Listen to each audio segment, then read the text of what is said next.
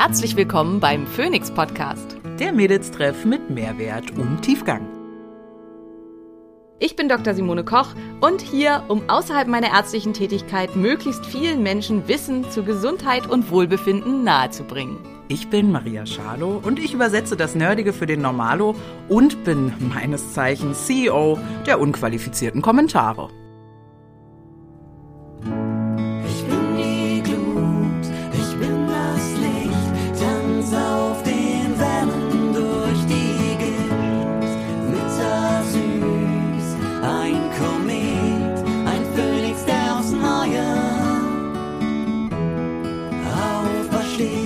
Dieser Podcast dient der reinen Wissensvermittlung.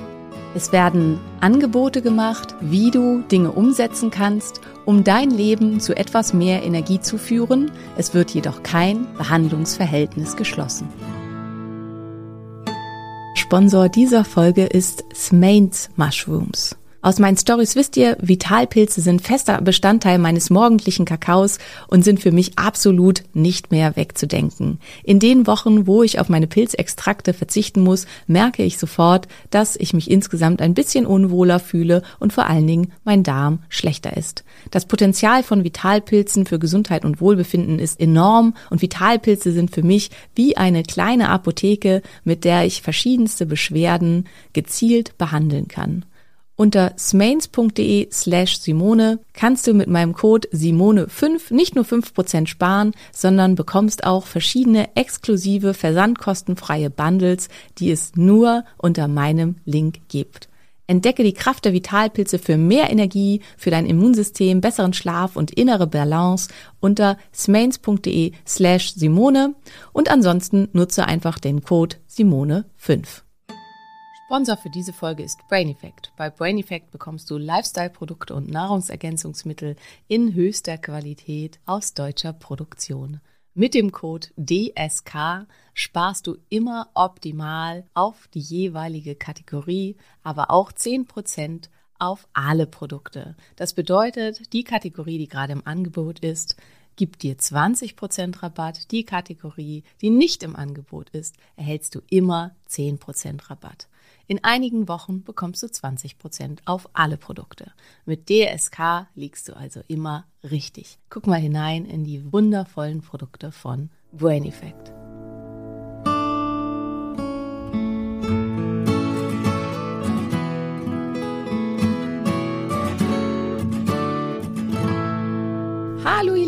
Herzlich willkommen zu einer neuen Folge des Phoenix Podcast mit meiner Wenigkeit Dr. Simone Koch und der wundervollen Maria Schalow. Guten Tag. Ähm, wir wir sitzen hier zusammen, ich im schönen Berlin, heute bei herrlichem Wetter und Maria an der Ostsee, wo das Wetter hoffentlich auch gut ist. Ja, äh, gerade noch Maria halb und raus. die nächsten drei Tage Regen, aber wie es immer so ist. Yay!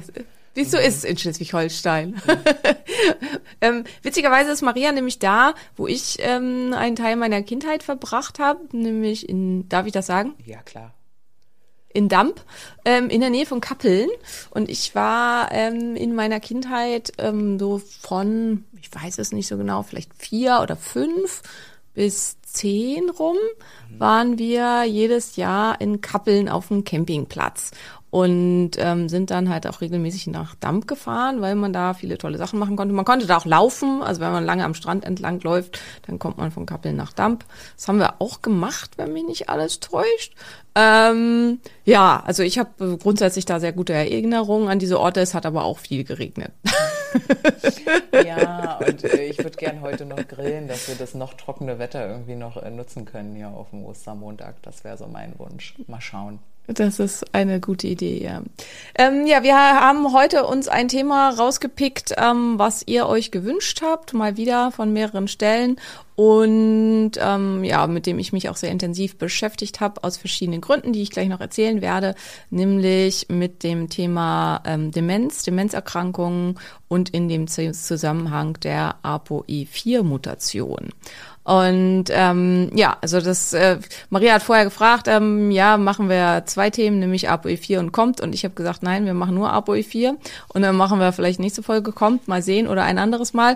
Und dann hat Maria gelacht, weil ähm, Wie zur äh, Hölle können wir da eine Stunde konnte, drüber reden? Genau, ja. dass wir eine Stunde lang über ein einziges Gen reden werden. Ich kann aber gleich mal sagen, ja, können wir und könnten auch locker länger als eine Stunde darüber reden.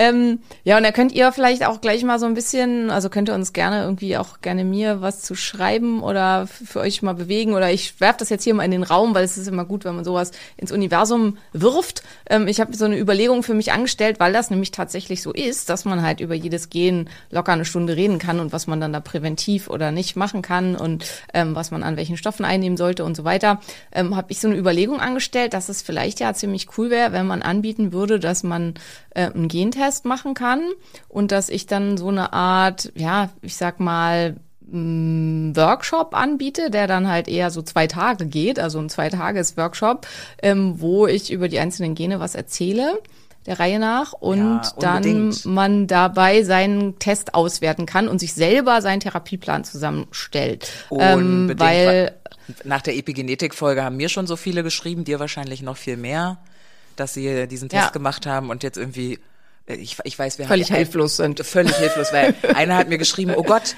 äh, ich werde fett von Proteinen, sagen meine Gene irgendwie und ich war, ich war komplett überfordert. Also das wäre wahrscheinlich schon sehr hilfreich, ja, wenn es sowas geben würde Ja, von dir. ähm, also da können wir gleich ja vielleicht einmal ganz kurz noch was zu sagen. Also diese ähm, Nutrition-Tests, die sind nach wie vor Bullshit. Also von denen würde ich grundsätzlich abraten, ähm, weil äh, hier eine ganz, ganz große Rolle dabei, was ich essen kann, essen sollte, was für mich wie gut ist und so weiter, spielt auch ähm, meine bakterielle Besiedlung des Darms. Also die spielt wahrscheinlich eine fast größere Rolle als mein eigenes Genom. Plus, ich weiß ja nie bei so einem Gentest, was davon ist tatsächlich angeknipst und was ist methyliert, also ausgeknipst.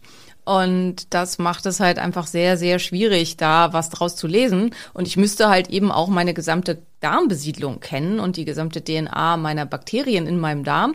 Und ich müsste vor allen Dingen auch die DNA meiner Mitochondrien kennen. Das ist nämlich eine andere als die in meinem Körper. Also die Mitochondrien-DNA wird unab- unabhängig vererbt und ähm, spielt natürlich für die Energieproduktion und für die Verstoffwechslung von Nährstoffen eine ganz, ganz große Rolle. Und derzeit gibt es noch keinen Test, der diese ganzen verschiedenen Sachen berücksichtigt. Es ist einer in den USA in Entwicklung, aber wir sind noch nicht so weit, dass wir hier eine sinnvolle Aussage machen können. Und aus meiner Sicht schadet das fast immer. Und ich frage mich auch, warum die Leute das immer wissen wollen. Also ich glaube, das ist halt wieder diese Suche nach der geheimen Pille. Also erstens, wenn, also wenn man kein Protein mehr essen würde, würde man sterben. Punkt. Gleiches gilt für Fette und Kohlenhydrate. Ähm, und man muss natürlich finden, wo ist mein Sweet Spot bei allem, also bei Protein, bei äh, Fetten, bei Kohlenhydraten und so weiter. Und was man natürlich schon sehen kann an bestimmten Genen, und da kommen wir heute auch beim ApoE4-Gen zu, dass es einfach Menschen gibt mit bestimmten Genmutationen, die zum Beispiel Kohlenhydrate deutlich schlechter vertragen als andere, aus verschiedenen Gründen. Weil die Kohlenhydrate dann bei ihnen halt eventuell auch viel mehr Entzündung auslösen als Oh, bei ich anderen. wette, ich bin und so dann eine, sollte ne? man, das glaube ich auch, Ich wette, ja. ich bin so eine. Mir geht's so gut, seit ich mich Keto ernähre. Ich habe so ein stabiles Energielevel, keinen Ah, und ich liebe Kartoffeln, Simone. Aber ja. Ja, das ist ja meistens das, ähm, ja, also geht mir ja auch so, aber ich fühle mich einfach auch, wobei ich, ich habe eigentlich keine genetischen Faktoren dafür. Ich glaube, bei mir ist es einfach die, ähm, vielleicht auch einfach die Herkunft und so weiter. Ich fühle mich mit Keto oder beziehungsweise mit High Protein, Low Carb einfach auch am besten. Nichtsdestotrotz, ich liebe einfach Kartoffeln. Ich liebe auch eigentlich Reis, obwohl ich jetzt schon echt ewig keinen Reis mehr gegessen habe, seit Monaten nicht. Ähm, und äh, ja, also ich glaube, der Mensch liebt das halt einfach im Allgemeinen. Aber es gibt eben Menschen, für die ist das nicht gut. Und was dann wie gut funktioniert und so, das findet man halt viel besser raus durch ein kontinuierliches Glukosemonitoring als durch einen Gentest. Weil am Ende muss ich halt schon trotzdem gucken, wie weit haben denn diese Gene überhaupt tatsächlich Einfluss auf mich. Und deswegen verstehe ich diese Freude an diesen Tests nicht, weil das werde ich auch, also es gibt so viel, wo diese Gentests hilfreich sind, Ernährung ist es nicht. Und trotzdem kriege ich die meisten Fragen tatsächlich auch zu dem Thema irgendwelche Ernährungsgentests. Und ich glaube, das ist halt wieder, dass sich Leute erhoffen, dass da rauskommt, ja, wenn du genau das machst, du isst jetzt 60 Prozent das und 40 Prozent das und 20 Prozent das, dann bleibst du für immer schlank. Und zwar ohne, dass du da irgendeinen Aufwand für betreiben musst und so weiter, weil das ist ja immer das, was wir uns irgendwie erhoffen und was wir alle uns wünschen. Und Ja. Und ja, wir können es nur leider immer wieder äh, betonen, liebe Freunde und Freundinnen, gibt's nicht. Ist leider einfach so, gibt's nicht. Und ich habe auch ganz arge Zweifel, dass es das jemals geben wird. Aber ja, umso ähm, besser für ja. uns und die Zukunft dieses Podcastes und deiner Profession als Ärztin, ne, muss man ja dann einfach mal so sagen. Gott sei Dank, es gibt die Pille nicht, ihr müsst hier weiter zuhören, lernen und umsetzen, ihr süßen Mäuser, ist das nicht großartig. Ähm, vielleicht Ja. noch mal ganz kurz, wenn, wenn ich diesen, wir reden ja heute über ApoE4, äh, äh, gleich auch noch mal, wofür steht das eigentlich, aber äh, davor noch mal, welchen Test müsste ich denn machen, um ApoE4 zu wissen, wie das bei mir aussieht? Genau den. Den Gentest auf das ApoE-Gen. Also den kann man So, einzeln machen. So. Okay, weil ich dachte gerade, so. Nutrition gibt's, dann dachte ich, äh, gibt's Nee, vielleicht nee. auch einen. Also, äh, also wenn man den jetzt, also wir arbeiten ja mit Nordic, wenn man den über den Nordic macht, dann ist das der Health. Also im Health ist das mit drin, ist wahrscheinlich auch in Mind mit drin, das weiß ich aber nicht so genau und in Resilience wahrscheinlich auch, das, aber auch das weiß ich nicht so genau. Ich weiß, dass er auf jeden Fall bei Health mit drin ist. Ähm, aber wenn man nur diesen einen Test machen will, dann heißt er einfach ApoE-Gen. Also nicht ApoE4, sondern ApoE-Gen, weil es gibt halt verschiedene Varianten davon. Ähm, und der kostet, wenn man den, also nur das macht über ein deutsches Labor und dann halt auch ein nahezu hundertprozentig sicheres Ergebnis kriegt. 100 Prozent gibt's nie, aber 99,9 oder so.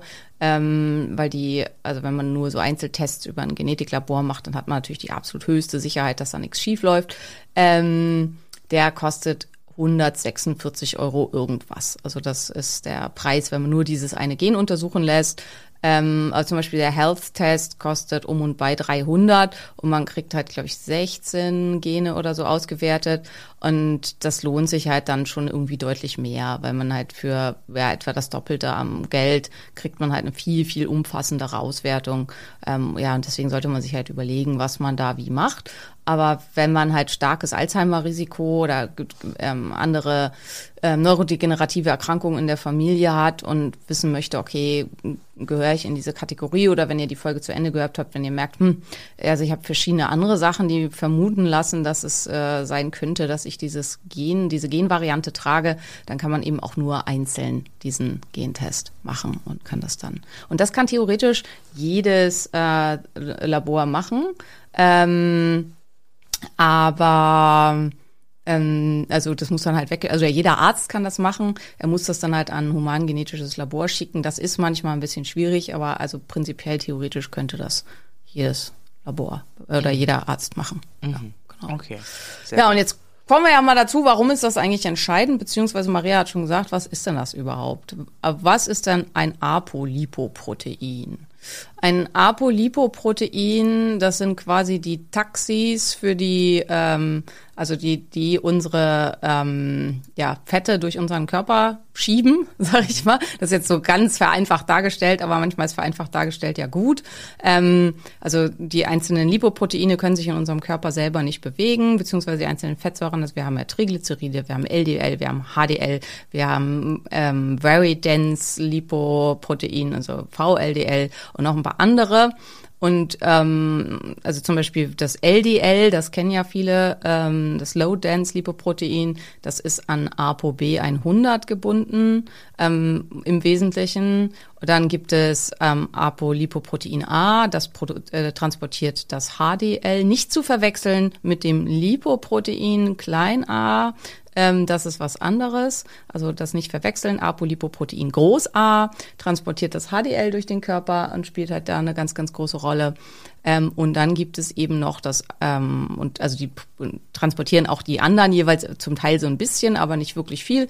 Und dann haben wir halt ähm, das Apolipoprotein E. Und das ist relativ promiskuitiv. Also das macht's mit fast allen Fetten im Körper. Sympathisch. Und deswegen spielt es aber halt so eine große Rolle. Ähm, das transportiert unter anderem auch die Triglyceride mit durch den Körper. Und das spielt eine ganz, ganz große Rolle ähm, weil es auch, ähm, weil es die Blut-Hirn-Schranke überwinden kann. Das können die anderen nicht unbedingt alle und spielt deswegen eine große Rolle dabei, Fette ins Gehirn und wieder raus zu transportieren. Und, Und es deshalb spielt auch- auch eine große Rolle im Gehirn selber. Und deshalb auch so neurodegenerative Krankheiten, weil es kommt halt ins Gehirn oder nicht so gut. Wahrscheinlich. So hundertprozentig wissen wir das nicht, muss man sagen. Also die insgesamt ist die Genese neurodegenerativer Erkrankungen immer noch unklar. Ähm, also die wesentlichen, also wofür das, äh, die, das, die ApoE4-Variante das Risiko erhöht, ist für Erkrankungen oder eigentlich für all- alle, äh, also für viele neurodegenerative An- Erkrankungen hier vor allen Dingen für die Alzheimer-Demenz, für die ähm, Lewy Particle De Demenz, das ist eine ähnliche Erkrankung wie Alzheimer, aber ein bisschen anders von der Pathologie und Parkinson-Erkrankung. Und ähm, das, also das lässt vermuten, ähm, und das ist, da ist, werdet ihr merken, ist hier alles so ein bisschen vage, dass diese Erkrankungen alle ähnliche Ursachen haben weil äh, die halt alle mit dem gleichen Gen auch irgendwie zusammenhängen und dass sich das Risiko für all diese Erkrankungen erhöht. Aber wir wissen es nach wie vor nicht. Es gab verschiedene Theorien oder es gibt immer noch verschiedene Theorien. Wie immer in der Wissenschaft, wenn es verschiedene Theorien gibt, gibt es für jede Theorie starke Anhänger, die da sehr verkämpfen, dass das so ist. Ähm, aber einen klaren Beweis gibt es nicht. Und also es gab ganz lange, so habe ich das auch noch gelernt, die ganz starke Theorie, dass es ähm, davon abhängt, ob sich äh, bestimmte Plaques im Gehirn bilden. Und ähm, ja, das habe ich halt auch, wie gesagt, noch so, so gelernt. Ähm, aber inzwischen weiß man, dass äh, das, also beziehungsweise es wurden dann Medikamente ähm, entwickelt, ähm, die da entgegenwirken. Und die helfen aber nicht. Und ähm, also für die konnte halt überhaupt, also Amyloide Plaques heißen die. Und ähm, gegen das Amyloid wurden dann Medikamente entwickelt, dass sich das nicht mehr so viel bildet und so weiter. Und das macht überhaupt keine Verbesserung für die Alzheimer-Erkrankung. Und das macht auch keine Verbesserung für die ganzen anderen Erkrankungen. Was der dafür spricht, dass die damit nichts zu tun haben. Und ähm, die neue Theorie ist, dass das quasi, dass diese, dass sich die ausbilden. Also das andere sind Tau-Proteine. Das sind so ähm, ja die, die Neurofilamente verkleben einfach und haben so komische wie so Spinnennetze in sich und das sind halt die und dass sich die halt bilden, wenn die Nerven oder die Nervenzellen geschädigt werden, also dass sich dann, weil die nicht mehr richtig sauber machen können, da also diese Amyloid-Plaques drin bilden und dass sich halt auch ähm, diese Tau-Tankables bilden, dass das aber eine Folge ist und nicht die Ursache. Und dass die Ursache vielleicht in einer Energieunterversorgung des Gehirns gegeben ist, für die es halt wiederum verschiedene Theorien gibt, ähm, haben wir schon mal an anderer Stelle drüber gesprochen. Eine Theorie ist eben, dass es eine Insulinresistenz des Gehirns ist und dass, äh, also beziehungsweise das Gehirn ins äh, Insulin nicht mehr richtig im Gehirn wirken kann. Und die hatte auch eine Followerin mir dann geschrieben, ja, aber Simone, die Hirnzellen können ja Zucker völlig insulinunabhängig aufnehmen. Das kann ja hiermit nichts zu tun haben. Das ist korrekt. Insulin hat aber im Gehirn noch ganz viele andere wichtige Wirkungen. Und es scheint so zu sein, also wenn man Menschen mit diesen Demenzerkrankungen Insulin gibt, äh, direkt in, äh, ins Gehirn in einer größeren Menge, dann werden die besser. Und das spricht halt sehr dafür, dass ähm, diese Symptome durch eine Insulinresistenz des Gehirns gegeben ist. Plus es gibt eben tatsächlich auch gute Ergebnisse bei Alzheimer-Erkrankungen einer kurzfristigen Verbesserung. Grundsätzlich können wir gegen Alzheimer nach wie vor überhaupt nichts tun, weswegen das, worüber wir heute sprechen, so wichtig ist, weil Prävention ist das Einzige, was wir machen können. Ähm, aber das, was halt so ein bisschen kurzfristig funktioniert, ist eine ketogene Ernährung und halt ähm, eine Versorgung ja mit bestimmten Fetten. Wobei, was ich bisher verstanden habe, ketogene Ernährung ja auch schiefgehen kann, wenn man, dachte ich, das ApoE anhat, weil man darf nur bestimmte Fette zu sich nehmen oder sind wir da schon zu weit? Absolut korrekt, absolut korrekt. Aber das würde ich mir für ganz zum Schluss aufheben. Ah, Spoiler, es tut Was mir tun wir leid. denn? Es tut mir leid, ja. Was tun wir dann Okay. bei der ganzen Geschichte? Ähm, ja, also jetzt haben wir schon geklärt, was sind denn überhaupt Apolipoproteine und was ist das Apolipoprotein E? Mm, Und dann ist die, das nächste, welche Varianten gibt's denn davon? Weil jetzt haben wir schon gesagt, also das ist die ApoE4-Variante. Jetzt würde man ja nach Adam Riese denken, es gibt eins, zwei, drei und vier. Ist aber nicht so. Eins ist irgendwo auf dem Weg verloren gegangen, keine Ahnung. Äh, Niemand weiß es, also zumindest konnte ich nichts dazu finden, was mit Apolipoprotein E1 passiert ist. Ähm, es gibt also nur die Variante 2, 3 und 4. Ähm, warum diese Nomenklatur gewählt hat, äh, wurde, ich weiß es nicht. Manchmal sind in der Wissenschaft Sachen einfach bekloppt. Also ja. Ähm, und tatsächlich ist die älteste Variante, also die Variante, die mal wahrscheinlich die gesamte Menschheit hatte und die eigentlich quasi die Wildform ist und nicht die Mutation, ist die Variante E4. Das heißt, ursprünglich hatten wir sie alle und das ist schon mal wieder ganz, ganz wichtig für die Menschen, wie die uns dann schreiben oder die dir dann schreiben oder mir schreiben, oh Gott, und ich habe den Gentest wieder gekriegt und ich habe eine ApoE4-Mutation und ich werde sicher sterben und muss ich jetzt schon mein Testament machen, so ungefähr, dass man sich halt klar macht, das war mal die Variante, die die gesamte Menschheit getragen hat. Das ist die ähm, evolutionstechnisch älteste Variante des Apolipoprotein E. Und ähm, dann kann man sich schon mal, finde ich, so ein bisschen entspannen, weil ähm, es scheint ja nicht so schlimm zu sein, sonst ist die Menschheit, wäre die Menschheit bis hierhin nicht gekommen. Und etwa vor 250.000 Jahren, ich glaube, so ist das richtig. Ich habe es ja immer nicht mit Zahlen und Millionen und so weiter, aber ich glaube 250.000 Jahren. Ähm, hat sich dann die E3-Variante entwickelt, die heute als der Wildtyp gilt und am häufigsten ist. Und vor etwa 10.000 Jahren, also echt noch gar nicht lange her, hat sich dann die E2-Variante entwickelt. Und ähm, die haben sich halt beide mit durchgesetzt, weil sie anscheinend dann jeweils keine genetischen Nachteile mehr mit sich gebracht haben, der vorher schon da war. Und da kommen wir jetzt dann zu dem, ja, wahrscheinlich Punkt, oder was ich halt auch immer wichtig finde, was ist denn der genetische Vorteil von der E4-Variante? Warum war die so, so lange allein auf weiter Flur, ohne dass sich andere Varianten ausgebildet haben? Ähm, und damit kommen wir dann auch gleich dazu, welche Risikofaktoren insgesamt haben Menschen, die diese Genvariante tragen.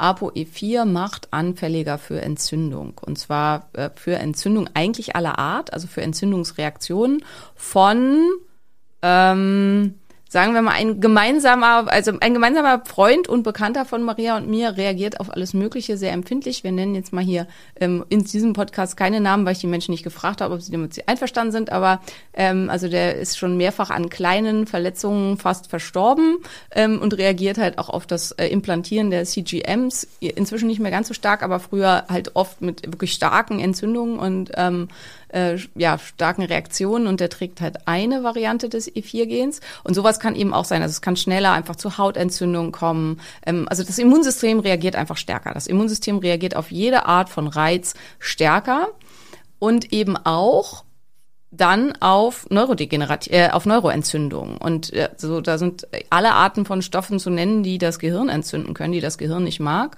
und hier sind halt dann auch so Sachen zu nennen wie Alkohol oder wie andere Drogen, die ins Gehirn gehen oder wie aber auch Fructose. Ne? Fructose ähm, hat auch Auswirkungen auf die auf die Leber und kann dann auf den Hirnstoffwechsel sich entzündlich auswirken.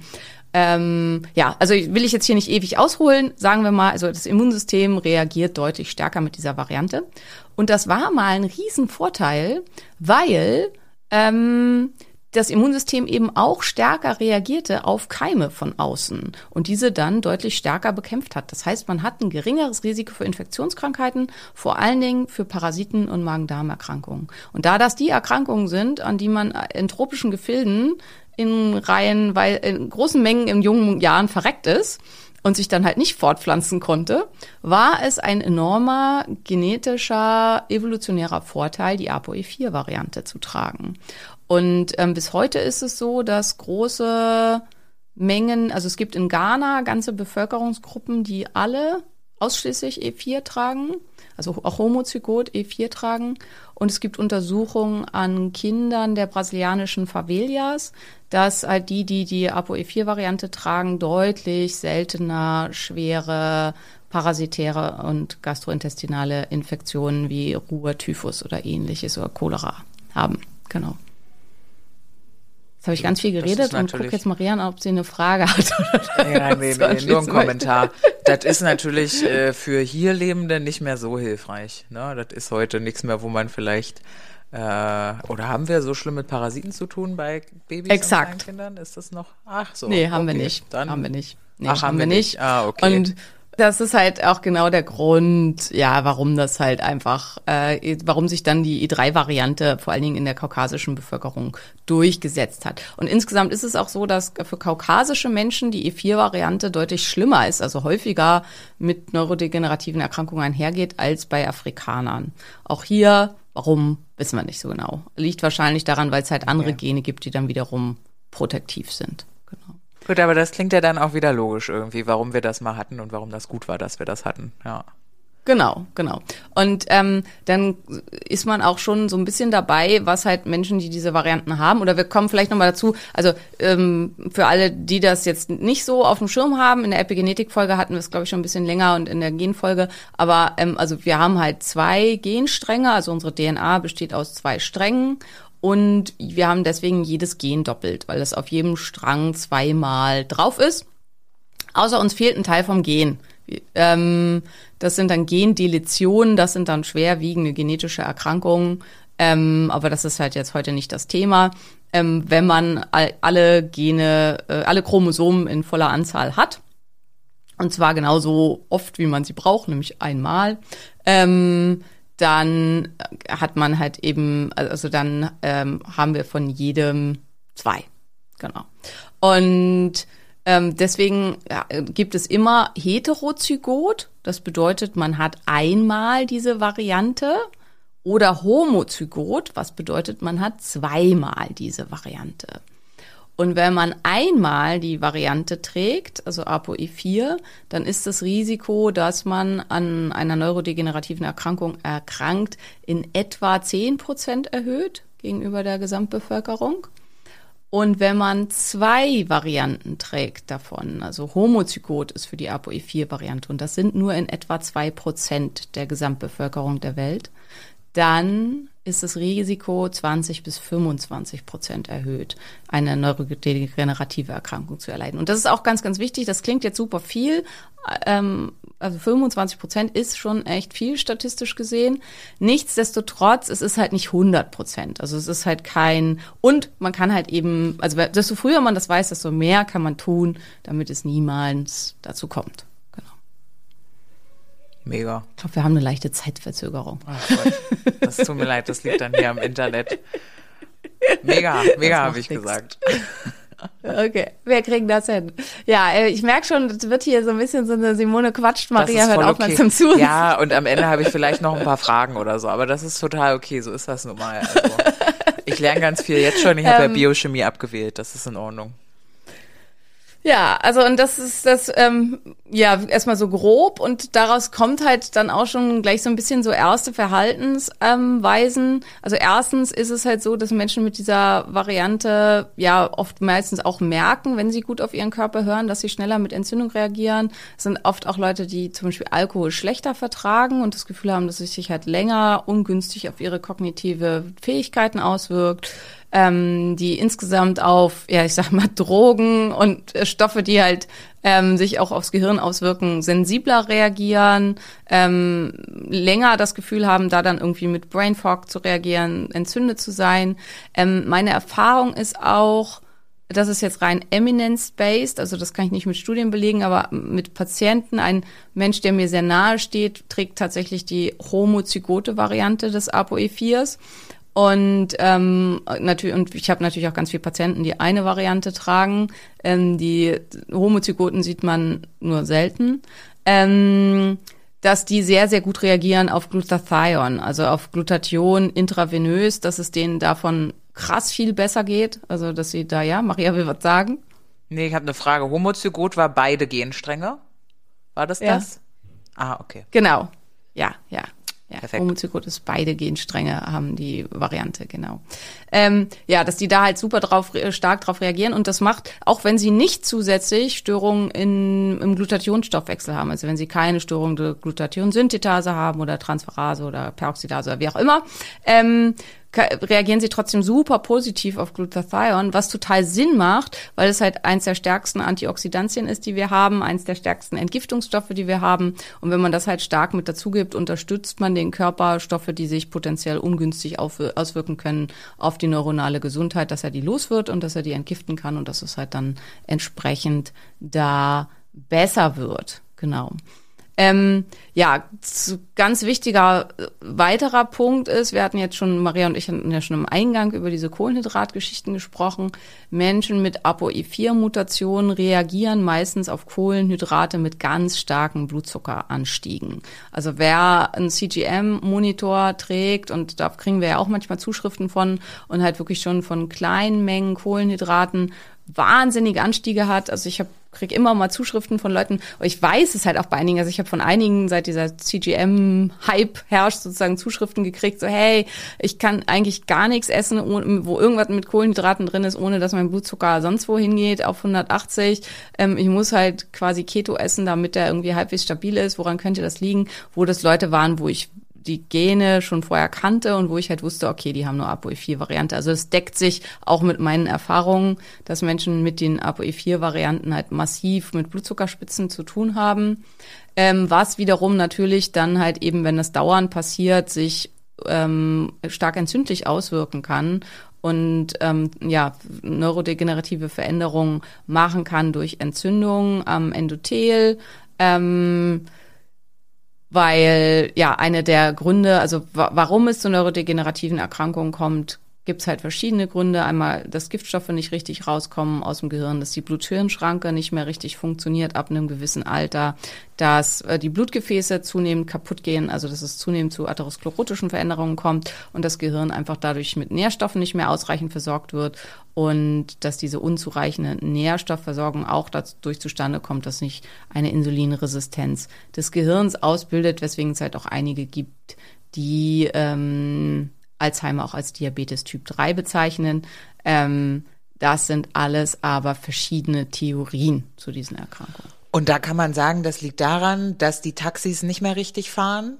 Also dass diese ApoE... Nee, das kann man nicht sagen. Ah, okay. Das kann man nicht sagen. Okay. Also der, der genaue zusammenhängende Mechanismus ist unklar. Also okay. warum das genau ähm, dann genetisch sich so auswirkt, äh, ist unklar. Wahrscheinlich ist es eher, also mit den Taxis hat wahrscheinlich gar nicht so viel zu tun, sondern es ist wahrscheinlich eher diese Variante, dass man halt auf Infl äh, stärker auf Inflammation reagiert und dass eben ähm, die Blut-Hirn-Schranke dann nicht mehr richtig sauber dicht ist und dass es vermehrt zu Atherosklerose kommt, also dass halt die ähm, vaskuläre Versorgung dann halt auch schlechter ist. Also das sind wahrscheinlich die drei Geschichten, die da eine Rolle spielen. Aber 100 Prozent wissen wir es nicht. Du hattest das Eingang, eingangs schon so kurz, äh, so kurz ausgeführt am Eingang mit äh, ApoE 3 und 2 haben keine negativen äh, Auswirkungen. Das bedeutet, das alles ist, wenn ApoE 2 und 3 äh, ist, nicht der Fall.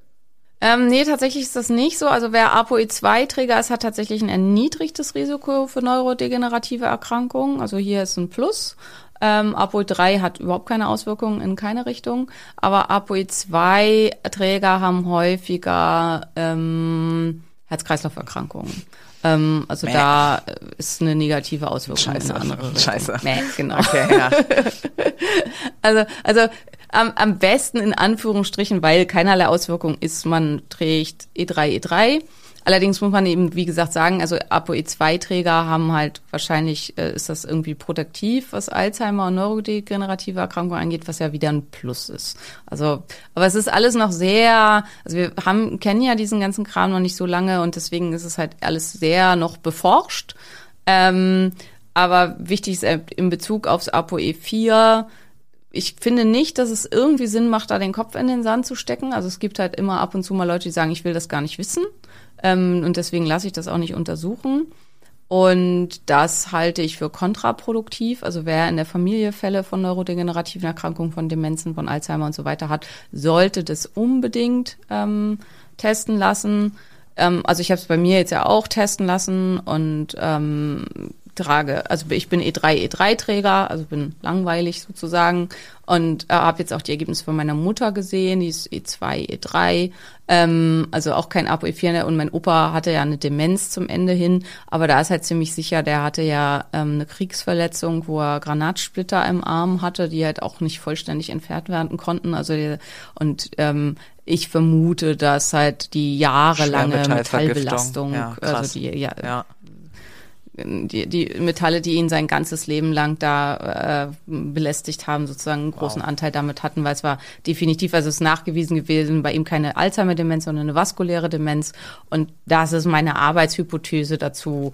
Ähm, plus er hat halt aufgrund von PTSD, nehme ich mal an, das hat man ja nicht behandelt, bei der Postkrieg-Generation hat er halt immer Schlafstörungen gehabt, also immer schwere Schlafstörungen und Albträume und so gehabt und hat halt sein ganzes Leben lang, also äh, seitdem er aus dem Krieg zurück war, sozusagen Schlafmittel genommen hat, immer Benzos genommen, solange ich ihn kannte. Und die wirken sich jetzt auch nicht unbedingt protektiv aufs Gehirn aus und können halt auch mit dafür sorgen, dass im Gehirn langfristig Dinge auf jeden Fall kaputt gehen und gehen äh, definitiv mit einem erhöhten Demenzrisiko einher. Auch hier wissen wir nicht so genau warum. Ähm, ja, es war jetzt ein Ausflug, äh, dass es halt auch andere Gründe für Demenzen geben kann. Deswegen ist es halt und es gibt halt auch jede Menge E3-Träger, also homozygote E3-Träger, die Alzheimer entwickeln. Also es ist keine, kein Freischein, wenn man kein E4-Träger ist. Aber wenn man E4-Träger ist und wenn man vielleicht sogar homozygoter Träger ist, dann weiß man halt eben, dass man ganz besonders auf sich achten sollte und dass man alles tun sollte, damit es nicht dazu kommt, dass diese Erkrankung zum Tragen kommt und sich ausbildet, weil wir haben keine Behandlung. Punkt.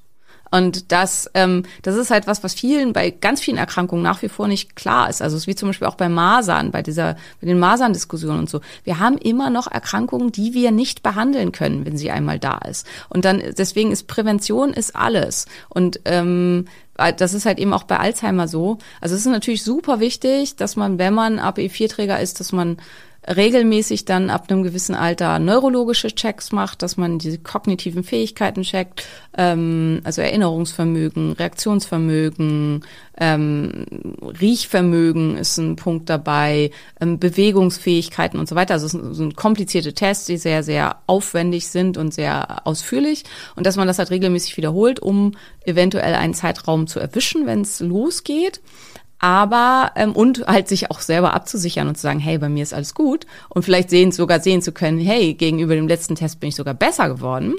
Ähm, also das ist super wichtig, aber wenn es halt erstmal, also wenn man schon zu alt ist und es schon abwärts geht, also der Zeitpunkt, wo man schon anfängt, Dinge zu vergessen und ähm, wo die Erkrankung schon zum Ausbruch gekommen ist, ähm, dann ist es halt schon weitestgehend zu spät. Das heißt, man sollte definitiv vorher. Also mein ganz großes Bedürfnis wäre gerade, dass wir dann nochmal extra Folgen machen zu Alzheimer-Demenz und ähm, how to, auch im, im Sinne von Longevity, uh, how to stay fit in the Kopf when you get older and what can you do now for the later. Wenn es dann eben nicht darum geht, dass du hast kein ApoE4, dann kriegst du es auch nicht, ist ja nicht so. Ich äh, nur ein Schalo-Wunsch, ja, ja, das wäre ja. so mein Bedürfnis. Ja. Dass, äh, ja, also würde ich jetzt auch schon gleich so ein bisschen mit einfließen lassen, was tue ich denn, was, was Maria jetzt schon gesagt hat, was hilft denn am besten, dass mein Gehirn gesund und jung bleibt? Ähm, also weitere Maßnahmen kommen wir gleich noch zu, aber so für die kognitiven Fähigkeiten sind komplexe kognitive Leistungen. Und hier hat sich in Studien besonders sinnvoll und hilfreich gezeigt, tanzen. Ach so. Und zwar Choreo-Tanzen. Ich habe gehört Navigation. Nee, Ach, Navigation nicht. Ja, habe ich mal gehört. Dass Navigation ist Hippocampus. Ohne, ah, dass du regelmäßig äh, ohne Navi fahren sollst, damit äh, Orientierung und so. Lustig. Okay, ja, tanzen. Ja, ja, das, das stimmt definitiv. Also das, was du gesagt hast, stimmt definitiv, aber es ist halt nicht zur Alzheimer-Prävention. Ah, ja. Aber also es ist tatsächlich so, ähm, also Taxifahrer, die halt ohne Navi früher gefahren sind, hatten halt einen deutlich, deutlich größeren Hippocampus und eine deutlich verbesserte Verbindung der beiden Hirnhälften zueinander. Und man konnte halt auch messen, wenn die dann in Ruhestand gegangen sind und dann nicht mehr regelmäßig gefahren sind, dass das dann halt auch geschrumpft ist. Also das stand, Krass. mein Hippocampus, was Navigation angeht, ist auf jeden Fall wahrscheinlich. Same. Nicht gut. Same. ja, okay, also, aber Choreo, Choreo äh, tanzen, also wie äh, Tanzmarie genau. oder wie die heißen und sowas alles, so Tanzgruppen. Nee, einfach, ja, Tanzgruppen, genau, Tanzgruppen. Also, dass man halt komplexe neue Bewegungsmuster lernt und die versucht auszuführen. Ähm, was halt oft so gesagt wird, so, so Doku spielen, Kreuzworträtsel machen und so, das scheint alles keine positiven Auswirkungen zu haben.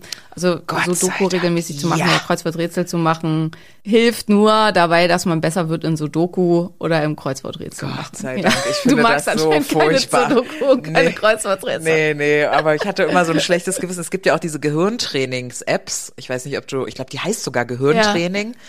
Und die habe ich mir auch mal runtergeladen und ich fand so furchtbar einfach. Aber dann hatte ich immer so ein schlechtes Gewissen, weil ich woll- wollte ja auch, dass mein Gehirn gesund bleibt, ne? Aber ich fand's furchtbar. Ja. Aber gut, ja, Ja. tanzen. Ja, also ich muss auch sagen, also das Tanzen und also ich tanze ja für mein Leben gern und ich lerne halt auch gerne komplexe Choreos und so, dass das besser hilft als äh, Kreuzworträtsel lösen und Sudoku spielen. Kreuzworträtsel kann ich noch mit leben, darin bin ich ziemlich gut, aber Sudoku finde ich einfach scheiße, macht mir überhaupt keinen Spaß und ich mag diese Ge Gehirntraining-Dinger auch nicht besonders gerne. Also die machen mir einfach keinen Spaß. Also ich finde es einfach langweilig. Und ähm, ja, und dann Jetzt wird Maria wieder feiern. Eins der wichtigsten Tools ist tatsächlich wieder Sport. Ähm, die, die, je höher die Griffkraft, also je höher die Gesamtstärke des Körpers, desto niedriger das Risiko, eine neurodegenerative Erkrankung zu erleiden. Easy. Easy. ja. Ihr müsst Maria jetzt sehen, sie feiert, freut sich. Ah, Gott sei Dank. Und ich hatte immer ein schlechtes Gewissen, weil ich diese Gehirnjogging-Apps nie gemacht habe. Nice. Was hat das mit der Griffkraft zu tun? Äh, Griffkraft ist einfach ein Marker, also was man nutzt, um Stärke ähm, darzustellen. Also letztlich muss man sagen, wie lange du squ squatten kannst, äh, ohne äh, dass du aufgeben musst äh, oder so, ist ein besserer Marker als Griffkraft. Aber Griffkraft ist halt was, was man easy messen kann ähm, und was deswegen oft benutzt wird für Studien. Ähm, an sich ist es ein Scheißmarker, um Stärke zu messen, weil zum Beispiel, also bei mir, ne, ich habe halt super kleine Hände Ja. und dadurch habe ich halt auch keine gute Griffkraft, ähm, was halt nicht mit meiner Stärke korreliert. Also wenn man halt jemanden im Squatten gegen mich antreten lässt, dann werden halt, glaube ich, viele Männer, die mir in Griffkraft deutlich überlegen sind, weil sie einfach riesige Hände haben, ähm, beim Squatten definitiv ablosen. Und ähm, das ist halt so ein bisschen da das Problem, aber es geht um Stärke. Und hier ist halt auch ganz, ganz wieder wichtig, also natürlich hat alles seinen Sweet Spot, also wenn man halt eben zu viel trainiert, also Powerlifting mit 415 Kilo oder äh, weiß ich nicht, ähm, ist natürlich auch wieder ein potenziell stark entzündlicher Reiz, der halt bei jemandem mit einer ApoE4-Mutation dann vielleicht ungünstig ist. Wir reden von Gesundheitssport, also von allem, was sich halt in einem gesunden Bereich befindet.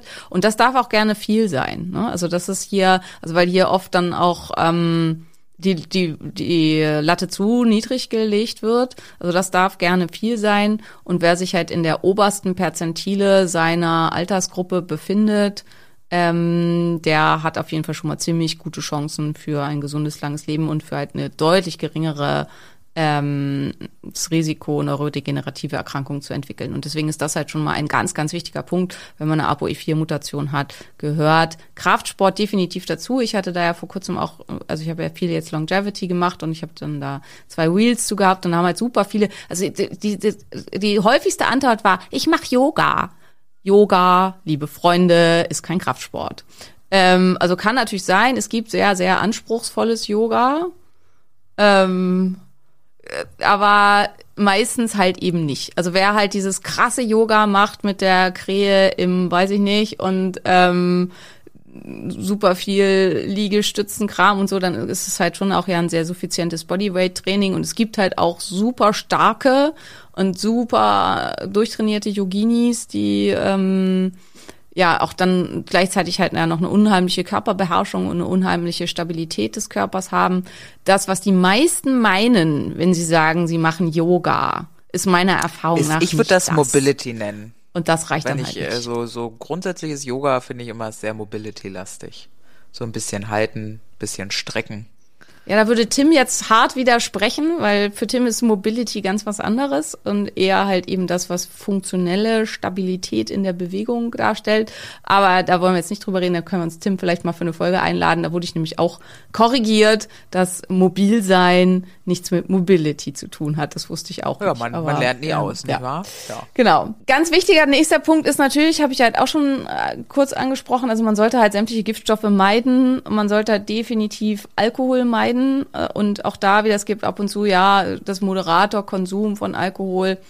Ähm, das Risiko vermindert. Also es gab jetzt einige Studie, die, Studien, die halt sämtliche ähm, Zusatzfaktoren rausgerechnet haben, also positive genetische Marker, ähm, Lebensstilfaktoren sonst. Also äh, oft geht ja ein, ein Glas Wein abends dann mit einer guten mediterranen Ernährung einher, mit einer einem insgesamt stressfreieren Lebensstil und so weiter. Nach Aus, Ausrechnung dieser ganzen Faktoren hatte Alkohol gar keine positiven Auswirkungen und äh, war halt äh, jedes bisschen Alkohol ist toxisch.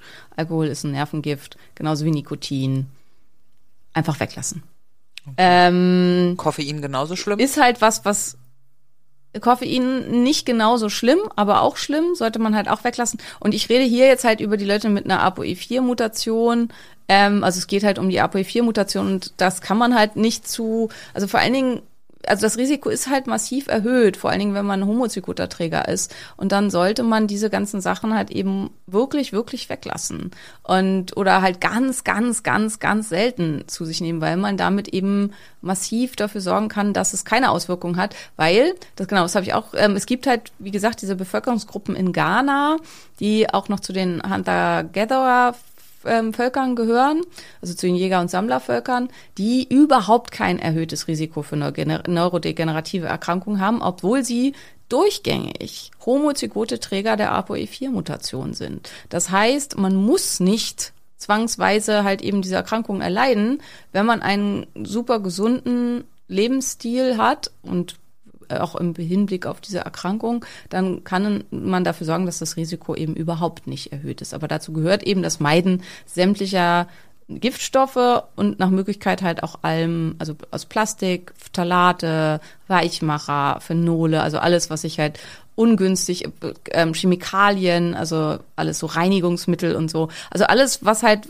einem schon Kopfschmerzen verursacht, wenn man es riecht, ähm, ist potenziell neurotoxisch und sollte man halt auf jeden Fall meiden, wenn man diese Mutation hat, weil es halt eben eine viel stärkere ähm, Entzündung im Gehirn bei demjenigen auslösen wird und halt auch im sonstigen Körper. Genau. Ähm, ja, Ernährung. Nächstes wichtige Thema. Maria hat es schon angesprochen. Ähm, also man sollte auf jeden Fall umstellen auf eine mediterrane Ernährung. Man sollte gucken, dass man den Großteil seiner Fette bezieht aus ähm, ähm, monosaturierten Fetten, das ist vor allen Dingen Olivenöl und Avocadoöl. Man sollte saturierte Fette tatsächlich meiden. Also dies ist eine der Genmutationen, wo tatsächlich viel Konsum an tierischen Fetten sich negativ auswirken kann. Das heißt, ähm, vor allen Dingen eben, ja, fettes tierisches Fleisch sollte man meiden und sollte eben gucken, dass man den aller, allergrößten Anteil aus monosaturierten Fetten bezieht. Und hier halt eine mediterrane Ernährung günstig. DHEA scheint günstig zu sein, also nee, DHA, Entschuldigung, nicht DHA, DHA, das heißt ähm, eine der Omega-3-Fettsäuren. Ähm, hier muss man auch wieder vorsichtig sein, weil man sollte halt auch jede Art von oxidativem Stress meiden. Und es gibt Vermutungen, dass wenn man zu viel Omega-3-Fettsäuren nimmt, dass das auch oxidativen Stress auslösen kann. Andererseits gibt es Studien bei Psoriasis, wo 20 Gramm Omega-3-Fettsäuren IV gegeben wurden jeden Tag und man hat dann Marker für oxidativen Stress gemessen und die wurden halt kein bisschen schlechter. Aber die hatten halt vielleicht auch keine ApoE4-Mutation. Das weiß man ja halt eben immer nicht. Und das waren halt kleine Studien mit wenigen Teilnehmern. Deswegen wäre mein Vorschlag, man nimmt halt DAA reichlich, also mindestens zwei Gramm täglich, eher mehr und ähm, misst regelmäßig Marker für oxidativen Stress. Und wenn da irgendwie was schlechter wird und regelmäßig auch seine Blutfette, wenn da was schlechter wird, dann sollte man halt die Menge reduzieren. Also das wäre das. Und insgesamt sollte man halt alle halbe Jahr seine Blutfette messen. Ähm, man sollte bestimmte Marker für ähm, LP, äh, LPLA2 für Atherosklerose messen. Jawohl. Sorry, sind Marker für sind Marker für für oxidativen Stress auch HRV und Ruhepuls oder? Nee, Ruhepuls und ähm, HRV sind keine Marker für oxidativen Stress. Also sind halt nur grundsätzliche Stressmarker. Aber man kann auch sehr viel oxidativen Stress haben und die können halt in Ordnung sein. Also ähm, das, äh, also oxidativen Stress, das sind verschiedene Marker, die man im Blut und im Urin messen kann. Ähm, ja, würde ich jetzt nicht auseinanderdröseln, können wir gegebenenfalls mal extra machen, ähm, weil ja, also ist halt auch was, was man jetzt nicht so grundsätzlich spontan irgendwo macht. Also da muss man halt schon, also es sind so Sachen wie MDA, LDL, also das ist so sowas, was man, wonach man gucken kann. Dann kann man halt gucken nach dem Abbau, wie gesagt, von Glutathion, also Glutathion, wie viel ist davon reduziert und äh, ähm, oxidiert da. Danach kann man halt gucken, und dann gibt es noch ähm, Urinmarker, nach denen man gucken kann, ähm, ob die erhöht sind ja, das wären halt so eigentlich die äh, verschiedenen, und dann kann man halt gucken nach verschiedenen Sachen, die man braucht, um äh, als Antioxidantien, also sowas wie Vitamin C, Vitamin E, Selen, Zink, da kann man halt auch mit nachgucken und wenn die halt super niedrig sind, dann kann halt auch sein, dass man oxidativen Stress hat. Aber wir messen tatsächlich MDA, LDL als Marker für oxidativen Stress. Jetzt habe ich doch gesagt, egal. Danke. Gut, ähm, wir waren bei, waren bei Ernährung, genau. Und ähm, wenn man es halt dann noch eine Spur weiter treiben will, also wenn man halt sagt, okay, ich will halt wirklich da so sicher gehen wie möglich, dann scheint eine ketogene Ernährung halt tatsächlich ja auch super hilfreich und sinnvoll zu sein und ähm, dann eben eine ketogene Ernährung, die auch fetttechnisch nahezu ausschließlich auf monosaturierten Fetten basiert. Das bedeutet dann halt, man muss wirklich super viel Olivenöl zu sich nehmen oder halt eben auch Avocadoöl, was halt wirklich schwierig ist. Also ähm, das führt halt dann dazu, dass man halt über alles Olivenöl kippen muss und dass man halt, also wenn man ein großer, starker, sportlicher Mann ist, eventuell einen halben Liter Olivenöl am Tag konsumieren muss, um auf seine Energieversorgung zu kommen. Und das kann halt dann eventuell ein bisschen eklig werden. Ähm, aber da muss man halt immer so ein bisschen gucken, wie weit ist man bereit zu gehen, wie wichtig ist einem leckeres Essen. Also lecker ist ja Ansichtssache. Ähm, aber also wie, wie sehr ist Essen für einen vor allen Dingen funktionell und wie sehr möchte man halt vor allen Dingen auf keinen Fall an Alzheimer erkranken. Also ich denke, dass halt die Motivation von jemandem, der zum Beispiel einen direkten Angehörigen gepflegt hat und der halt dann an Alzheimer gestorben ist und der den vor seinen Augen quasi hat ähm, vergehen sehen, ähm, also weil die sind ja, also ich habe es bei meinem Opa halt eben einfach erlebt. Also mein Opa war gefühlt halt schon fünf Jahre nicht mehr da, bevor er dann tatsächlich äh, gestorben ist, weil von seiner Persönlichkeit einfach nichts mehr übrig geblieben ist und von dem starken, klugen, witzigen Mann, den ich kannte, äh, einfach nichts mehr da war. Und wer das halt erlebt hat bei einem Verwandten mit äh, dann Alzheimer-Demenz, ich denke, der hat halt eine hohe Motivation, vielleicht, äh, dass er sagt, das will ich auf gar keinen Fall, sowas dann entsprechend auch durchzuziehen. Ähm, das ist halt alles so ein bisschen, das ist sehr eminence-based, also von den ähm, Erfahrungen, die verschiedene Leute, die in dem Bereich arbeiten, gemacht haben. Es gibt hier keine Studien zu, weil solche Studien halt auch immer super schwierig sind, tatsächlich klinisch durchzuführen. Genau.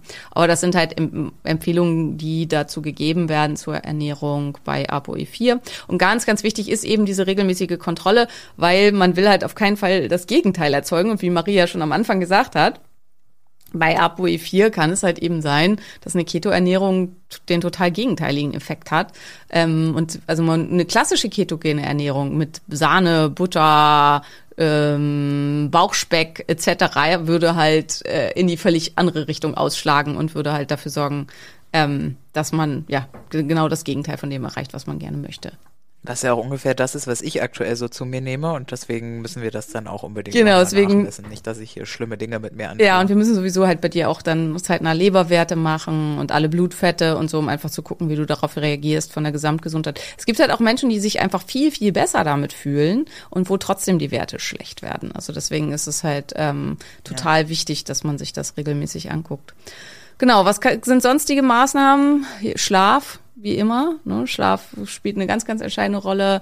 Ähm, wie gesagt, Schlafmangel, also das ist halt einer der Gründe schätzungsweise bei meinem Opa gewesen, dass er einfach wahrscheinlich sein ganzes äh, Leben, also mein Opa war etwa mit 20 im Krieg und der ist ja fast 100 geworden. Also es war eine lange, lange Zeit, in denen er halt mit Benzodiazepinen dafür gesorgt hat, dass er irgendwie in Schlaf Wie alt er geworden wäre ohne den ganzen Scheiß, ne? Der wäre vielleicht 120 geworden, wenn der geschlafen hätte, keine Benzos gefressen, wie Smarties ja. Ja. anscheinend, so wie das klingt und so. Einfach Lebensstilfaktoren, das ist immer, wo ja viele sagen, ja, ich kenne jemanden, der ist äh, 90 geworden und hat geraucht jeden Tag, wo ich wo wirklich mein erster Gedanke immer ist, wie alt wäre die Person geworden definitiv. ohne Rauchen. Wobei man bei meinem Opa halt sagen muss, er hat ja ganz, ganz, ganz, ganz, ganz viel richtig gemacht, ne? War jeden Tag stundenlang draußen, super harte körperliche Arbeit, ähm, Ja. jeden Tag Ja. Frühschwimmen eine Stunde, ähm, super gesunde Ernährung und ich denke, das hat das halt eben so ein bisschen ausgeglichen, aber irgendwann hat es halt eben nicht mehr gereicht dann als Ausgleich. Ähm, Bei Schlaf, äh, Simone, vor allem gibt's gibt's da irgendwie besonders Tiefschlaf, besonders REM-Schlaf? Nee. Wissen wir, welcher Schlaf macht äh, das Gehirn ganz? Beide sind, sind beide super wichtig für die Hirngesundheit. Also im Tiefschlaf wird halt sauber gemacht und ähm, Giftstoff aus dem Gehirn rausgebracht und so weiter. Im REM-Schlaf ist halt super wichtig für die mentale Gesundheit und für die ähm, Neuverknüpfung neuronaler Verbindungen und so weiter. Also beides gleich wichtig. Es muss insgesamt einfach eine gute Schlafarchitektur und ausreichend Schlaf sein. Ähm, tatsächlich wird orale Gesundheit, also wie gesund der Mund ist, ob wir ähm, ja, Bakterien im Mund haben, Parodontitis wird ganz stark auch mit neurodegenerativen Erkrankungen in Zusammenhang gebracht. Ähm, hier halt eben dann ähm, Zahnseide benutzen oder ähm, was, was die Zähne sonst, also die Zahnzwischenräume sauber macht, ähm, dafür sorgen, dass die Mundgesundheit entsprechend gut ist. Das wirkt auch stark protektiv, wahrscheinlich eben auch durch diesen Mechanismus, dass diese Menschen viel stärker auf Entzündung reagieren. Ähm, und wenn halt ständig Entzündungen im Mund sind, dann wirkt sich das halt eben sehr, sehr ungünstig aus. Auch da ein Risiko, also was, wer immer erhöhte Entzündungsmarker hat, also immer stark erhöhtes Interleukin 6, Interleukin 8, TNF-Alpha, sollte halt auch mal gucken, ob er vielleicht ApoE4-Träger ist ähm, weil die Interleukine halt eben bei diesen Menschen oft erhöht sind und dann kann man halt gucken, okay, an welchen ganzen Stellen kann ich das entsprechend reduzieren, weil dadurch, dass halt diese, das Risiko für chronisch stille Entzündung deutlich erhöht ist, ist, hat man natürlich dann auch ein erhöhtes Risiko für Insulinresistenz, für Diabetes, dann auch für Herz-Kreislauf-Erkrankungen, also für die anderen apokalyptischen Reiter des Alterns abgesehen von der Demenz. Also ähm, ich nenne das Gen auch gern das Spielverderber-Gen, weil man halt, wenn man dieses Gen hat, eigentlich nichts mehr machen darf, was Spaß macht. Eindeutig. Ei- Eindeutig. Es sei denn, man verliebt sich halt in diesen neuen Lifestyle, ne? Das ist ja was, was vielen einfach auch Gott sei Dank Ja. passiert, mir passiert ist und dir, dir ja auch schon seit Jahren passiert. Was ist mit äh, Eisbaden? Ähm, ja, auch, ne? ist halt, Eisbaden hat halt ausgün äh, günstige Auswirkungen auf die ähm, Lipoproteine insgesamt und ist vielleicht da hier dann halt auch hilfreich. Reich dazu gibt's halt keinerlei Forschung, hat keinen interessiert bis jetzt. Aber schaden kann das nie. Was definitiv reif, hilfreich ist, ist Sauna. Also hier gibt's tatsächlich Forschung zu, dass halt, da forschen ja immer die Finnen fleißig mit ihrer Sauna an allem Möglichen, dass ähm, regelmäßiges Saunieren das Risiko für neurodegenerative Erkrankungen vermindert. Hier haben wir natürlich wieder einen Healthy User Bias. Bias. Das heißt, wer regelmäßig in die Sauna geht, ist relativ wahrscheinlich, dass der sich auch halbwegs gesund ernährt, dass der nicht raucht, dass der weniger Alkohol trinkt, eventuell. Also wenn ich so in Brandenburg in die Sauna gehe, dann bezweifle ich diese Aussage. Aber Absolut. ähm, prinzipiell wird das halt auch oft hier angeführt, aber selbst wenn man diese ganzen Sachen rausrechnet, scheint es so zu sein, dass Sauna hier hilfreich ist. Und das macht halt auch total Sinn, weil Sauna eben dem Körper bei der Entgiftung über die Haut hilft. Und viele von diesen Stoffen, also wie zum Beispiel polyzyklische Amine ähm, oder Phenole und so weiter, also die ganzen lipophilen Giftstoffe, ähm, die man ja sonst ganz, ganz schlecht los wird. Da kann tatsächlich halt Sauna und vor allen Dingen eben auch ähm, Infrarotsauna, Tiefenwärme ähm, kann hilfreich sein, dem Körper zu helfen, diese Dinge nach außen zu bringen. Und da hat mich auch vor Ewigkeiten, weil ich da in einem, im Detox-Kongress oder sowas zu gesagt hatte, hat mich irgendein Heilpraktiker angeschrieben, dass das Quatsch wäre und dass man nicht über die Haut entgiften kann. Und dann habe ich das halt nochmal nachrecherchiert. Also das muss ich hier dann noch jetzt auch nochmal öffentlich sagen, weil mich beschäftigt sowas immer. Ne? Also weil immer Leute glauben, vielleicht ich habe so eine Hybris, dass ich einfach glaube, dass alles, was ich erzähle, wahr ist. Das ist nicht so. Also wenn man mich kritisiert, versuche ich das immer nachzuvollziehen, ob da nicht doch was dran sein könnte, weil es mir super wichtig ist, dass das, was ich erzähle, auch richtig ist. Und ich glaube, ich bin auch sehr kritikfähig. Ähm, ich habe es auf jeden Fall nachgeguckt. Es gibt ja. jede Menge Studien zu dem Thema. Man kann super über die Haut entgiften. Und ähm, also zum Beispiel die Entgiftung von Schwermetallen, Nachgabe von Chelatoren kann um zehn Prozent verbessert werden, wenn man hinterher in die Infrarotsauna geht. Deswegen bieten wir das ja auch in der Praxis in Kombination an.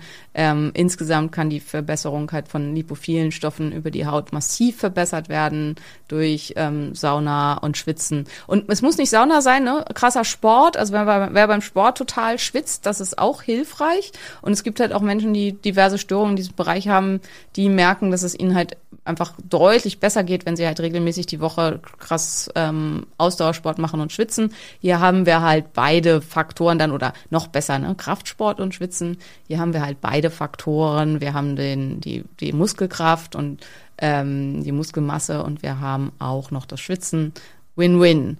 Und wenn ich mir einen aussuchen muss von den, also ich fasse es nochmal zusammen, eine mediterrane oder ketogene Ernährung, Sauna kann hilfreich sein, regelmäßiges Schwitzen, ähm, Einnahme von Omega-3-Fettsäuren, vor allen Dingen DHA scheint hilfreich zu sein. Hier bitte regelmäßig Blutwerte, vor allen Dingen für oxidativen Stress überprüfen. Kein Alkohol, kein Nikotin und auch sonst keine Giftstoffe. Ähm, guter Schlaf, ähm, Training des Gehirns über so Sachen wie Tanzen und komplexe Bewegungen, Instrument lernen soll auch hilfreich sein, für, auf die orale Gesundheit achten und als wichtigster Punkt Sport. Und hier vor allen Dingen, es geht um Stärke. Laufen hilft nicht. Radfahren hilft nicht. Ist auch total gut für andere Sachen, nicht für diesen Punkt. Also das äh, ist halt, äh, und das ist halt, man kann nicht immer alles über einen, einen Kamm scheren. Also Ausdauersport in der, in der zweiten Zone, also wo es halt wirklich um auch Laktatproduktion und ähm, metabolische Flexibilität trainieren gehen und so, äh, trainieren und so geht, ist auch super, aber halt eher für Herz-Kreislauf-Gesundheit und ähm, weniger für neurodegenerative Erkrankungen. Ähm, hier spielt eben Muskelstärke und Muskelkraft eine ganz, ganz große Rolle. Und es ist okay, wenn ihr nicht ins Fitnessstudio gehen wollt. Man kann auch durch Bodyweight-Training super viel erreichen. Und man kann sicherlich auch durch Yoga super viel erreichen, aber es muss dann halt eben das richtige Yoga sein. Also jeden Tag eine Stunde Yin-Yoga wird halt hier einfach sicher nichts bringen. Und dann nützt es halt auch nicht, sich in die eigene Tasche zu lügen und zu sagen, ich mache doch fünfmal die Woche Sport. Es muss halt ein Sport sein, der die Muskelmasse erhöht. Und deswegen ist auch, also Muskelmasse korreliert auch damit, mit einem besseren, ähm, geringerem Risiko für neurodegenerative Erkrankungen. Warum? Weil Muskelmasse fast immer mit erhöhter Muskelstärke korreliert. Wenn man das sich aber anguckt in diesen Studien dazu, wenn jemand viel Muskelmasse hat, aber nicht stark ist, hat er keine Verbesserung. Das heißt, heißt, also das ist halt eine Korrelation miteinander, aber nicht zwangsweise, also und deswegen jemand, der halt regelmäßig ganz krasses Yoga macht, kann super stark sein und für den gilt das dann halt auf jeden Fall, aber es, man muss halt stark sein. Entschuldigung, dass ich da so drauf rumhacke, aber das ist halt der wichtigste, entscheidendste Punkt. Nee, es kommen ja, kommen ja anscheinend viele äh, Rückfragen zu dem Thema, deswegen alles gut. Ja, ja, so. Und ich bin einfach nur glücklich, weil das nicht bedeutet, dass ich mich groß umstellen Du musst dich nicht muss. umstellen, Ja. also sportmäßig machst du auf jeden Fall alles richtig. Manchmal äh, fügst du dir sicherlich eventuell ein bisschen zu viel Entzündung zu. Ähm, durch ein bisschen zu krass viel Sport, aber wir wissen ja auch nicht, ob du eine ApoE4-Mutation hast. Grundsätzlich ab und zu mal Entzündung haben durch Hormesis und so weiter ist halt eine gute Sache ähm, ist da kann da halt auch hilfreich sein. Ja, also und ich habe, glaube ich, habe halt auch so ein paar Sachen jetzt schon genannt. Also Risikofaktoren in der Familie spielen eine große Rolle, wenn du das Gefühl hast, du reagierst auf verschiedene Giftstoffe halt stärker als andere und du reagierst vor allen Dingen stark mit Entzündung. Ähm, also so Gesamtentzündung. Also ähm, du lagerst Wasser ein, wenn du mit entzündlichen Faktoren zu tun hattest. Du ähm, die Haut wird schlecht. Du neigst insgesamt dazu, ähm, also zu schlechter Haut. Und wenn du dich schneidest, dann entzündet sich das eigentlich immer. Wenn du irgendwo Entzündungen in bestimmten Bereichen hast, dauert es viel länger als bei anderen, bis das abheilt. Das sind alles so Punkte, wo man sagen kann, okay, hier könnte es gut sein, dass eine ApoE4-Mutation vorliegt. Und du hast vielleicht deutlich seltener gastrointestinale Infekte als andere. Also was weiß ich, ganze, äh, ganze Familie hat Kotzerei, nur du nicht. Dann ähm, kann es halt auch sein, dass du Träger dieser Mutation bist. Das wäre halt dann einer der Pluspunkte Punkte und auch, wenn du krank bist, bist du so richtig krank. Also kriegst richtig hoch Fieber, bist dann aber auch relativ schnell wieder fit. Auch das wäre ähm, eine der positiven ähm, Auswirkungen der ApoE4-Variante. Und jetzt haben wir tatsächlich eine Stunde über die ApoE4-Variante geredet. Ich habe es nicht bezweifelt, Simone, als du gesagt hast, wir machen ein Gen heute. Da war mir klar, wir machen ein Gen heute. Ja, also das ist, äh, du versprichst da nie zu viel. Ja, und das ist, äh, ich habe, ähm, ich habe eine Freundin, würde ich jetzt mal sagen, die hat das nämlich gerade bei dir testen lassen und war so, oh Gott, bitte ein Podcast. und ich glaube, dass ähm, für all die Personen, die da gerade einfach äh, diese Gentests machen, ähm, äh, ganz viel drin steckt in dieser Folge, ganz viel Heilungskompetenz und Möglichkeit. Und deswegen ist das schon einfach super gut, wenn wir da so ausführlich drüber quatschen. Ne? Genau, also das finde ich definitiv auch und gerade so mit dieser Variante, das ist halt häufig und wie gesagt, also ich habe schon gesagt, ich sage es nochmal, Prävention ist das Einzige, was wir in der Hand haben. Mit Prävention, wie man eben sehen kann an diesen Studien aus der ähm, ghananesischen Bevölkerung, ich glaube, das heißt dann so, ähm, kann man halt eben sehen, dass mit dem richtigen Lebensstil es kein erhöhtes Risiko für neurodegenerative Erkrankungen gibt. Das heißt, es lohnt sich absolut hier bei Zeiten dran zu arbeiten und für sich zu sorgen. Und ähm, das sollte man dann halt auf jeden Fall tun. Für mich ist es tatsächlich die schrecklichste Vorstellung überhaupt, dass ich meine die Fähigkeiten meines Gehirns verlieren könnte. Also das ist für mich eine schlimmere Vorstellung als, weiß ich nicht, vom Brustkorb ab querschnittsgelähmt zu sein oder irgendwie sowas. Also ähm, ich fand schon immer Blind, taub, alles egal, stumm? alles also äh, wäre für mich alles besser erträglich als meine kognitiven Fähigkeiten zu verlieren. Also als diese ähm, Rinderwarnwelle kam, habe ich glaube ich schon mal in einem anderen Podcast erzählt, aber egal. Ähm, als ich so Mhm, ja. zehn war oder so, Ja. da hatte ich wirklich Albträume davon, dass äh, ich halt Rinderwahn kriegen könnte und dass ich, also da war ich ja noch ganz klein, aber damals war das schon für mich die schrecklichste Vorstellung überhaupt. Ähm, ja, weil ich mich einfach ganz, ganz stark, glaube ich, durch meine Hirn, Hirnfähigkeiten, komisches Wort, aber definiere. Und ja, also ich glaube, ich könnte eher damit leben, halt nicht mehr sehen zu können, nicht mehr hören zu können, irgendwie sowas, als dass ich weniger gut denken kann. Selbst kleine Einschränkungen da hoffe ich vermeiden zu können, so lange wie möglich. Ich habe ja keine Ahnung von Bio, ne, Simone, deswegen vielleicht ist die Frage dämlich, die ich jetzt stelle, aber dann tu bitte so, als wäre sie es nicht. ähm, Ich gebe mir Mühe. äh, wenn, wenn du sagst, man kann Gehirnbereiche trainieren, ist es dann so, dass dein Gehirn eventuell ein bisschen mehr Form hat als der graue Schleim, der bei uns normalen Menschen im Kopf so rumliegt? Ist das äh, eine Möglichkeit oder ist das abwegig? Sehen kann man das Wie so nicht. trainierter Muskel? Nein, ähm, also sehen kann man das nicht. Das sind mehr Synapsen, mehr Verknüpfungen. Das ist halt eher so, also wenn auf einer ganz, ganz, ich weiß gar nicht, ob man das elektronenmikroskopisch sehen kann. Vielleicht, also es, es werden halt mehr Verknüpfungen gemacht. Also es, es sind einfach der, der Baum. Also wenn es elektrisiert ist, dann leuchtet der Baum stärker. Das ist definitiv so. Aber so grob sehen, da gibt's ja auch gruselige Studien zu, wo man dann Gehirne gemessen und gewogen hat und so weiter. Also das Gehirn eines klügeren Menschen ist nicht schwerer als das Gehirn, also klug, klug, eines gut funktionierenden Gehirns ist nicht schwerer als eines ähm, weniger äh, gut funktionierenden Gehirns, weniger gut vernetzten Gehirns, sagen wir mal so. Okay. Es gibt ja auch zahlreiche Ich Randbegabungen. finde, du hast ganz fantastisch, äh, ich finde, du hast ganz fantastisch nicht so reagiert, als wäre es eine dumme Frage gewesen, wollte ich jetzt nur mal äh, an, anfügen, ja, also ganz, ganz großartig gemacht. danke, danke. Okay, cool. Ihr Lieben, Spre sprechen wir dann auch über die Kommt oder sowas äh, in der Zukunft? Oder? Ich denke schon, können wir Kann man da doch, so da kann man sagen? jede Menge zu sagen. Also auch über die kommt kann man eine Stunde sprechen, mindestens. Ähm, die kommt ja auch immer wieder an verschiedensten Stellen, also zu anderen Erkrankungen.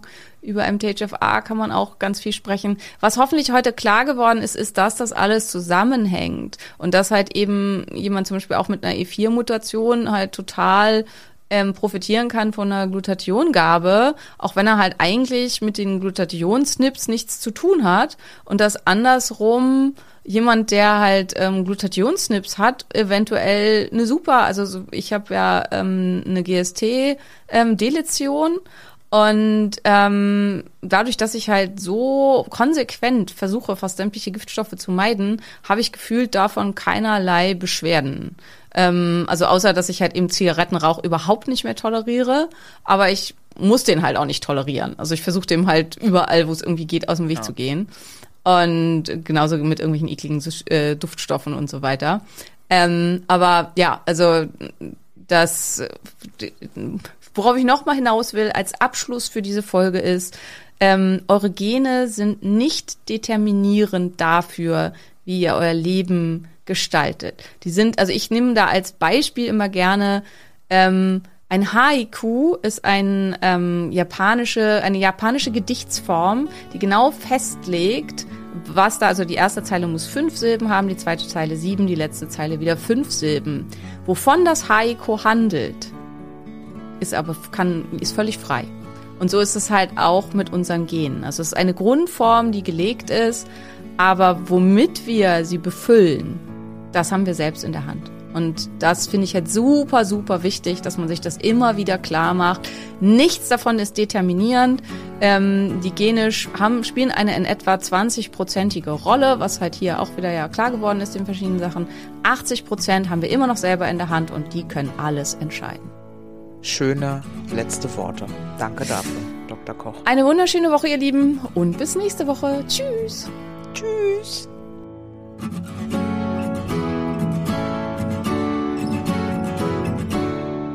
Das war der Phoenix Podcast. Vielen Dank, dass du zugehört hast und ich hoffe, du bist auch nächste Woche wieder mit dabei.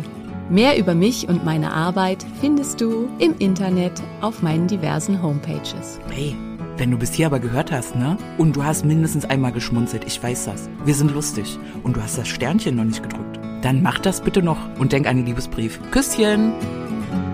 Wenn Helios vom Himmel fällt und wie nach dem Mond verschlingt, wenn all die Sterne niedergehen und der Horizont zerspringt, wenn die Gezeiten schwinden und das Meer zu Salz erstarrt, wenn der letzte Tag naht, ein Funke, eine Glut, das Feuer, ein Inferno, Lichterloh, im Dunkeln lächst das Ungeheuer, der Tod, das Nichts, das Nirgendwo, erhebe dich, erring den Sieg, tot geglaubt und aus der Asche, spreiz deine Schwingen und flieg.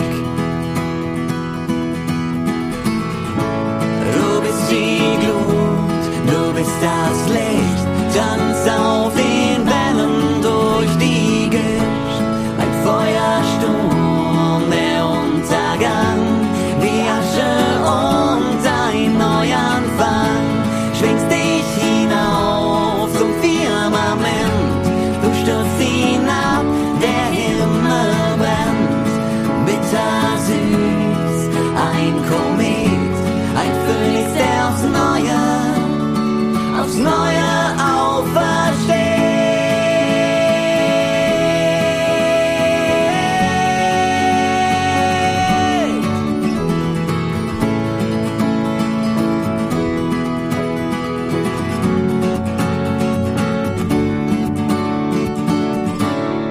Titelmusik bzw. Abspannmusik hat dir gefallen? Dies sind Beauty and the Bard.